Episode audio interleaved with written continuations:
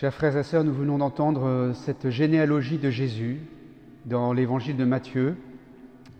Nous voyons qu'elle conduit cette généalogie jusqu'à la naissance du Fils de Dieu dans ce foyer de Marie et Joseph. Cette, euh, sainte famille, euh, c'est le commencement de l'Église, de cette communion autour de l'amour de Dieu qui nous a été communiqué, donné en Jésus. Nous sommes aussi ces jours-ci dans ces jours de la rentrée, la rentrée scolaire paroissiale. Nous retrouvons euh, les uns et les autres nos activités. Nous, appartenons à différentes associations, nous sommes liés à différentes écoles et nous faisons partie aussi d'une paroisse. Nous appartenons à l'Église. 2000 ans après Jésus, Marie et Joseph, nous, continuons d'essayer de vivre cette appartenance à cette famille des enfants de Dieu.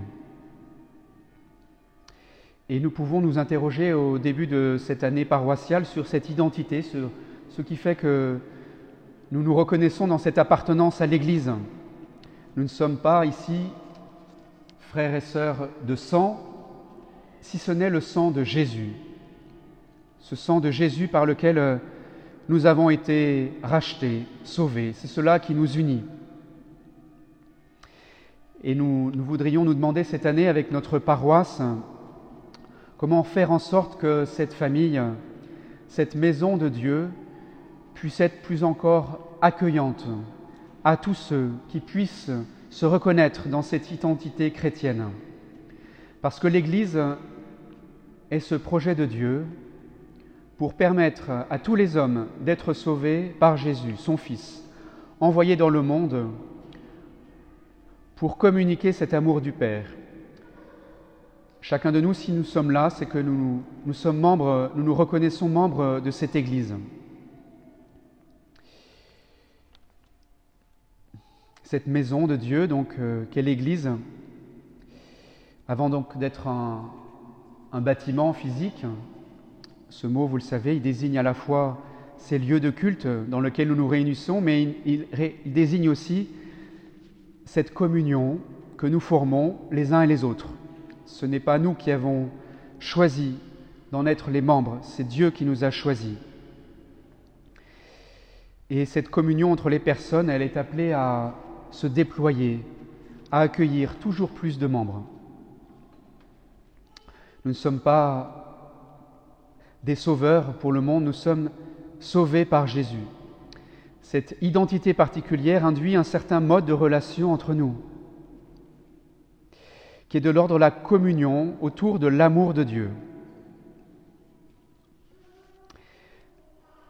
Nous voyons que cette communion, a commencé principalement autour de cette sainte famille de Jésus, Marie et Joseph, elle a, commencé autour des apôtres aussi qui se sont rassemblés à la parole de Jésus.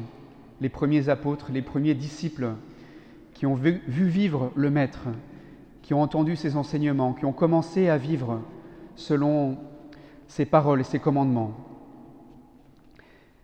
Elle s'est bien sûr euh, réunie autour de ce dernier repas de Jésus, de cette première messe de l'Eucharistie.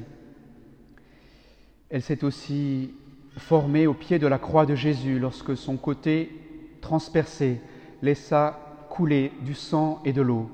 C'est la naissance de l'Église aussi, aux yeux des pères de l'Église. Elle s'est déployée enfin de manière visible à la Pentecôte à Jérusalem, lorsque tous ceux qui étaient présents ont été témoins de cette effusion de l'Esprit Saint qui a emmené les, apôtres dans une dynamique d'annonce de cette parole, d'annonce de ce salut en Jésus. Donc cette Église dont nous faisons partie, elle a peut-être une structure, une organisation, et le pape en est euh, le signe le plus visible. Autour de lui, les évêques, les prêtres sont là pour euh, rendre présent Jésus. Mais cette organisation hiérarchique, elle n'est qu'au service du salut de tous les hommes, de tous les membres de l'Église, pour que nous devenions tous des saints, que nous entrions un jour dans la patrie céleste grâce à cette appartenance à l'Église qui nous aura communiqué tous ces moyens du salut. Je nous souhaite donc cette année de prendre un peu plus conscience de cette vocation, de cet appel de Dieu, que nous reconnaissions notre appel dans cette Église et que nous nous rendions compte de la mission que nous avons, de rendre cette Église toujours plus accueillante, toujours plus rayonnante de cet amour de Dieu.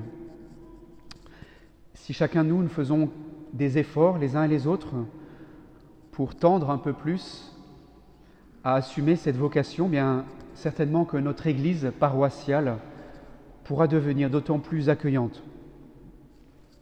À l'entrée de nos messes paroissiales, il y a cette petite équipe d'accueil.